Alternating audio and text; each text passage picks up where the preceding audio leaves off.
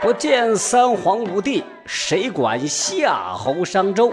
酒色财气皆虚无，功名利禄一抛土。哗啦啦，大厦将倾终将倾，我等百姓挑灯费油看春秋。文台长啊，就是我啊。平时比较闲，因为我呢武不如秦皇汉武，文不及唐宗宋祖，不会啦啦啦，不会蹦擦擦，不喜欢不三不四的虚假应酬，说不了不痛不痒的恭维话，还是觉得呀，哎，就是用自己这个方式跟大家说话，这舒服。各位啊，我的专辑《史真相》，哎，起这个名儿可跟翔没什么关系啊。说说你在历史课本里听不到的好故事。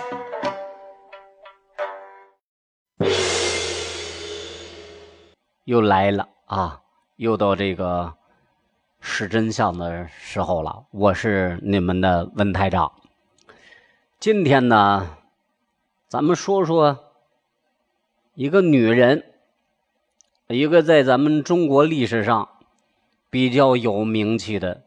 那怎么叫比较呢？就是非常有名气的一个女人，这个女人很厉害，她做过的事儿啊，好多男人那不一定能做得来啊。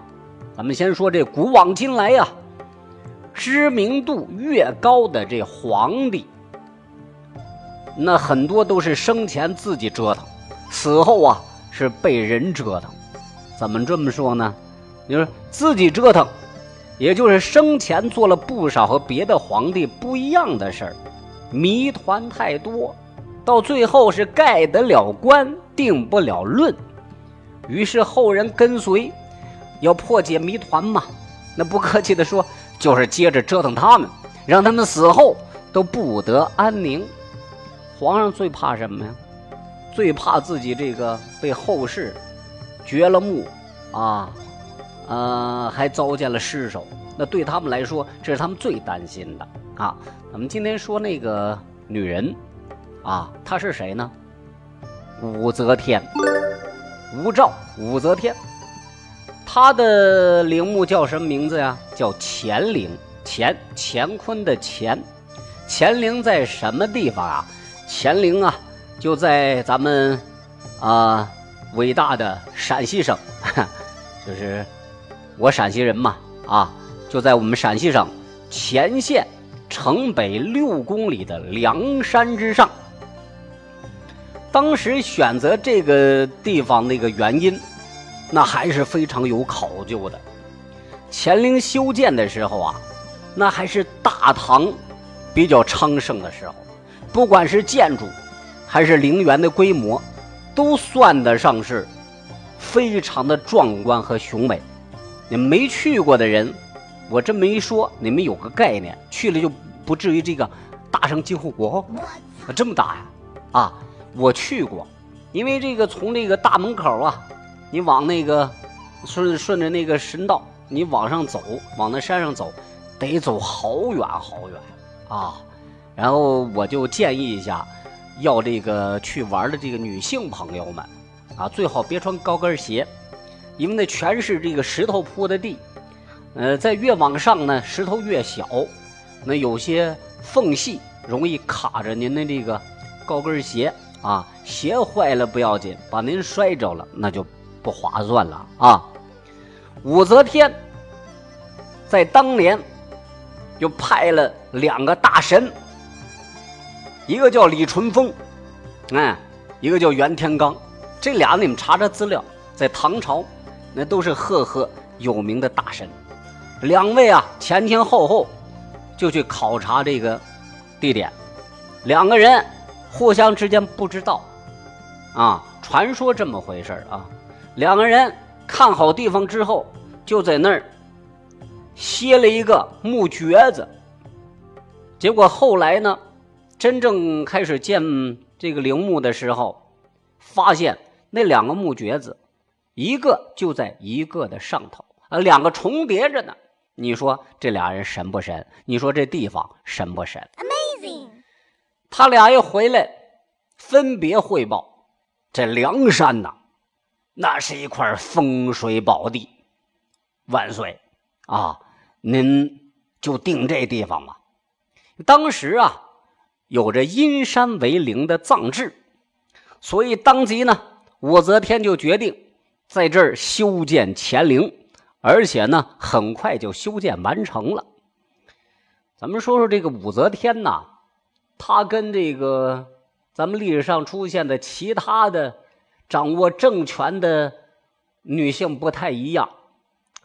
她是正式登过基的呀，啊，她改过年号的呀，啊，她是有这个记载的。中国皇帝在位十五年，没有单独给自己建造陵墓，而是呢，他死后打开了已经埋葬了二十二年的李治的陵寝，与李治合葬一处。她老公嘛，啊，乾陵并不是人们常说的中国历史上唯一一个皇家夫妇的合葬墓，而作为不同年号的两朝皇帝合葬一墓，倒真是在咱们中国历史上是旷古未有的。一个女人先当皇后，再做皇帝，临死前留下遗言，去帝号，重归。皇后的身份世所罕见，呃，相比之下，那些临朝称制的这个吕后啊、慈禧太后们，那根本比不上，那做不出来这事儿。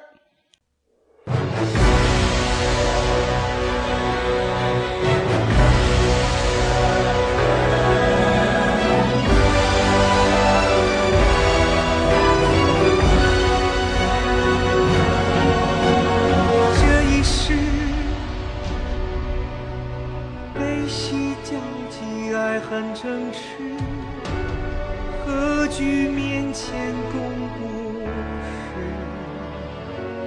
事？江山渔火，弯月，对酒当歌，诀别。千秋如梦，回首时，这一句。所能及，皆是真实。何惧生？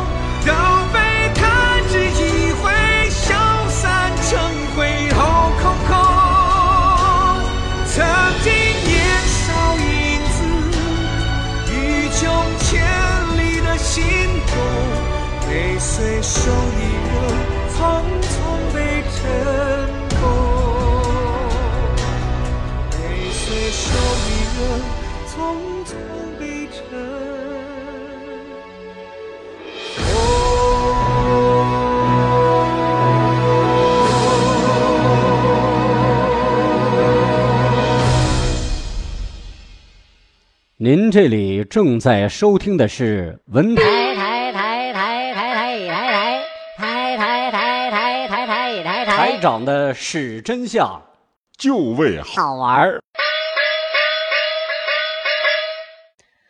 其实你说这个乾陵，他自从这个建好之后，俩人埋进去之后，你说这历朝历代，难道就没有人有那么？一点些许的想法，有，这对于乾陵虎视眈眈的人不在少数。那不管是，呃，冷兵器时代的这个刀剑，啊，还是这个火器时代的机枪大炮，都用过。而且呢，盗掘乾陵的这些盗墓贼，个顶个的都是有名的人呐，但是都没有得逞啊，根本无计可施。其中啊，嗯，咱们说的说的比较有名的，就是唐末农民起义，黄巢，黄巢动用了四十万起义军，在梁山西侧挖山不止，但是啊，都挖了小半年了，都快把半座大山都挖掉了。结果因为没有人懂得这个乾陵的。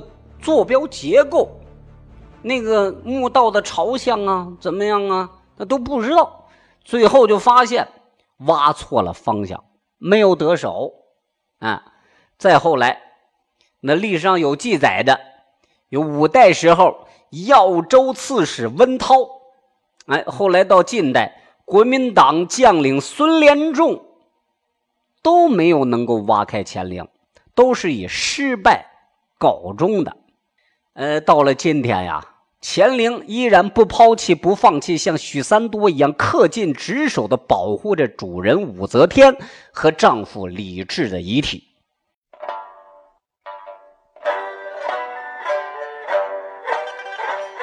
不见三皇五帝，谁管夏侯商周？酒色财气皆虚无，功名利禄一抛土。哗啦啦，大厦将倾终将倾，我等百姓挑灯费油看春秋。我的专辑《史真相》，说说你在历史课本里听不到的好故事。咱们在这儿再。加一个小故事啊，这是真事儿啊。四十多年前，咱们中国大名鼎鼎的文物专家啊，考古学家，什么这个文学家啊，著名诗人郭沫若先生，曾经对咱们敬爱的周恩来总理说过：“毫无疑问呐。”肯定有不少字画书籍保存在墓室里头。打开乾陵，说不定那武则天的《垂拱集》一百卷和《金轮集》十卷可以重见天日了。哎，也说不准武后的画像、上官婉儿等人的手迹都能见到。石破天惊啊，一定是一件石破天惊的大事儿啊！但是咱们这个睿智的周恩来总理提笔在这份可能石破天惊的挖掘计划书上写道：“我们不能把好事做完呐，这可以留作后人来完成。”那个目前也有很多的专家认为，乾陵应该是唐十八陵当中唯一。没有被盗掘的陵墓，因为乾陵的墓道十分完整，啊，他挖的时候就设计的非常缜密。你不管是从哪儿凿洞，想要进入地宫，那都是嗯非常有难度的。而且现在就是嗯建国以后啊，到现在也没有发现。新的盗洞，其实对于这个梁山这样的地形来看，有人说它是利阴，有人说它是利阳。不管怎么说，它确实是一块比较罕见的风水宝地。但是啊，呃，里边的情况是什么样？到底是不是？和人们想象的一样，也许真的只有到地宫被打开的那一天，才会被知晓。好了，今天呢，咱们是真相，就跟大家说到这儿啊。那么，听到我节目的朋友们，如果觉得好听，您就订阅一下，好不好？啊，订阅一下，然后呢，嗯，您再给分享分享。这这我我有点这个，呃，要求多了啊，但是不费劲嘛，对不对？动动手指头，您给分享一下，您给推荐一下，好吧？在这儿谢了您嘞。